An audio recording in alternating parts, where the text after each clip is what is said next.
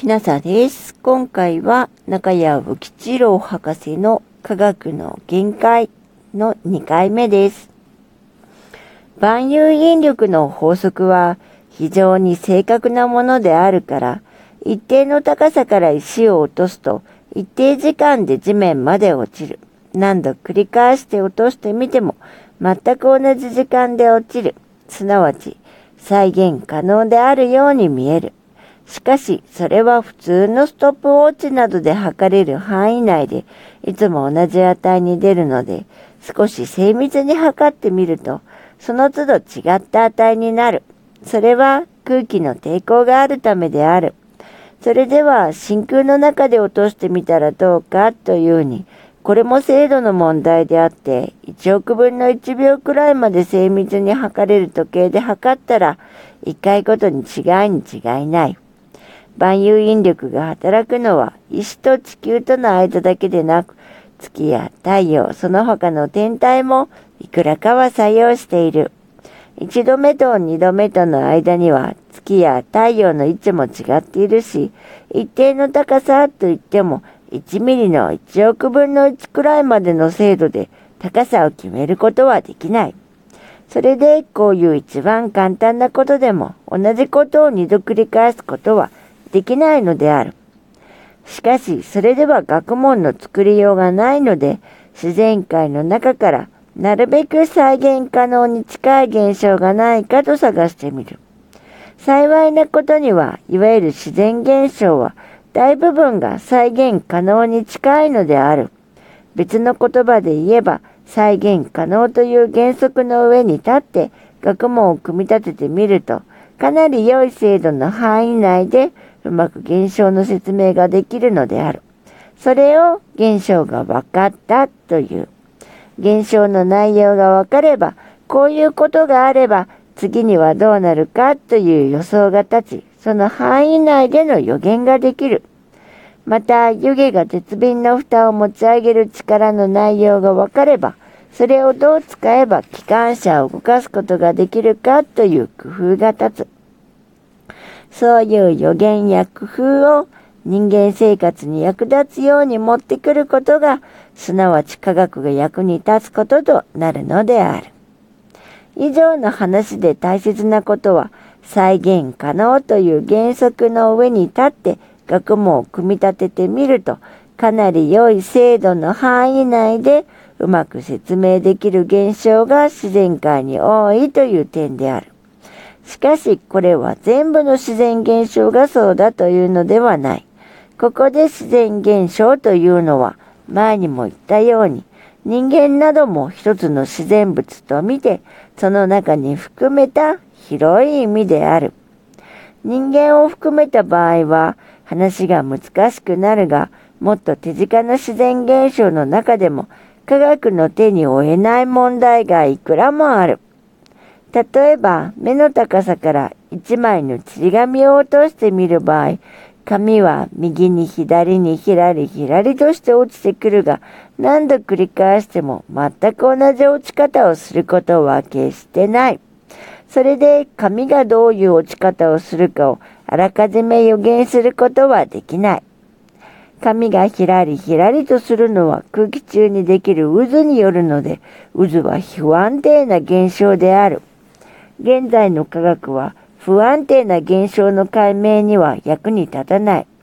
人工衛星などは再現可能の原則が最も精密に当てはまる力学の原理によっているものである。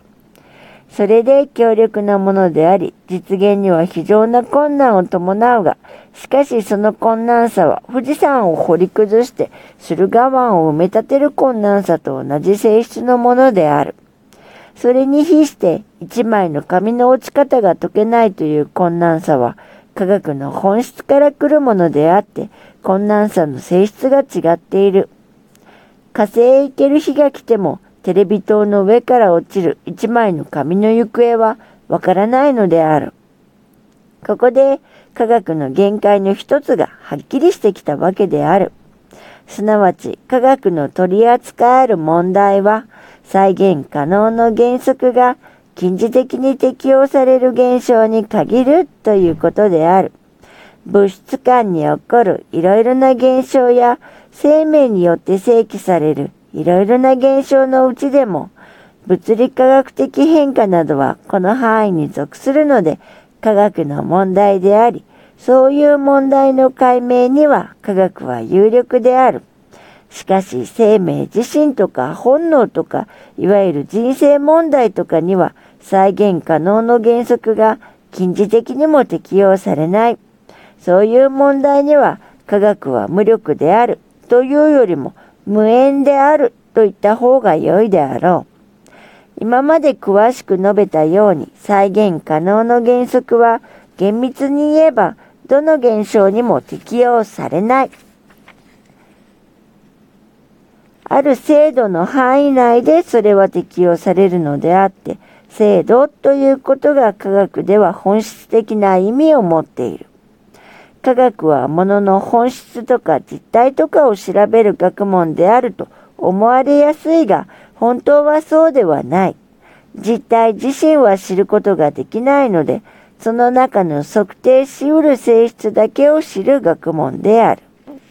いろいろな性質の中で測定の容易な性質が詳しく測られるのであるが、それでも常に精度の限界がある。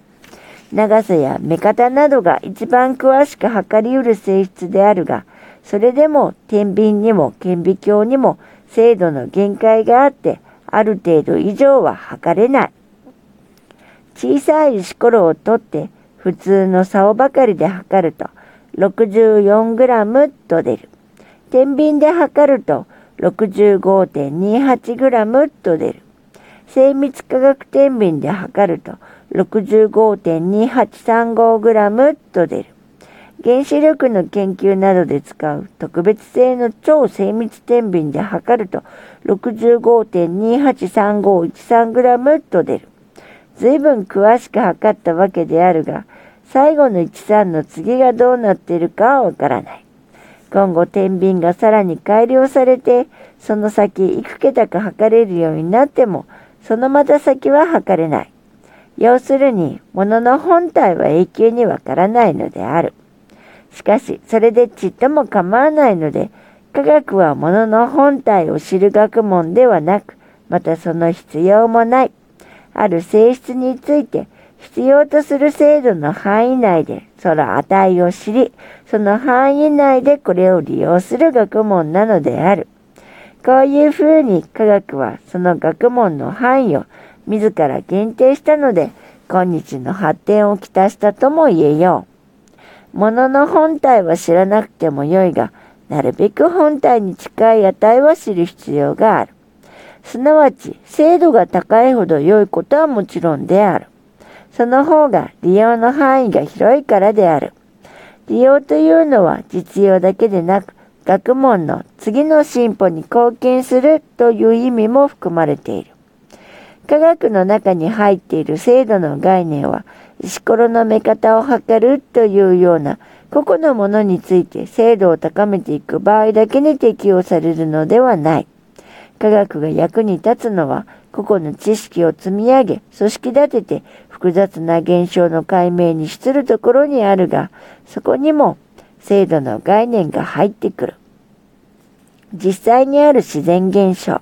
人間も含めての広い意味での自然現象は非常に複雑であって、その中には無限に近いほどの多くの要素がある場合が多い。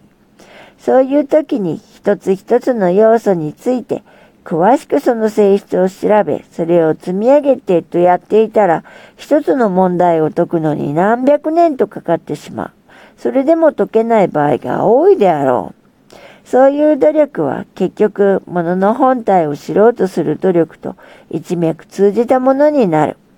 科学は本体を知ろうとしてはいけないので、処理し得る性質を近似的に知るだけで満足しなければならない。この場合、近似の度が高いほど良いことはもちろんである。こういう複雑な現象、それが現実の世界では大部分であるが、それを処理するには一つの方法がある。それは統計的な方法と呼ばれているものである。個々の性質には立ち入らないで、ある群れを群れ全体として取り扱い、その方法の範囲内で得られる知識だけで満足するというやり方である。もちろん、すべての性質はわからないが、ある性質だけでも分かってそれが役に立てばよいのである。今回はここまでです。中谷浮吉郎博士の科学の限界2回目でした。もしあなたが聞いていらっしゃるのが夜でしたら、よく眠れますようにおやすみなさい。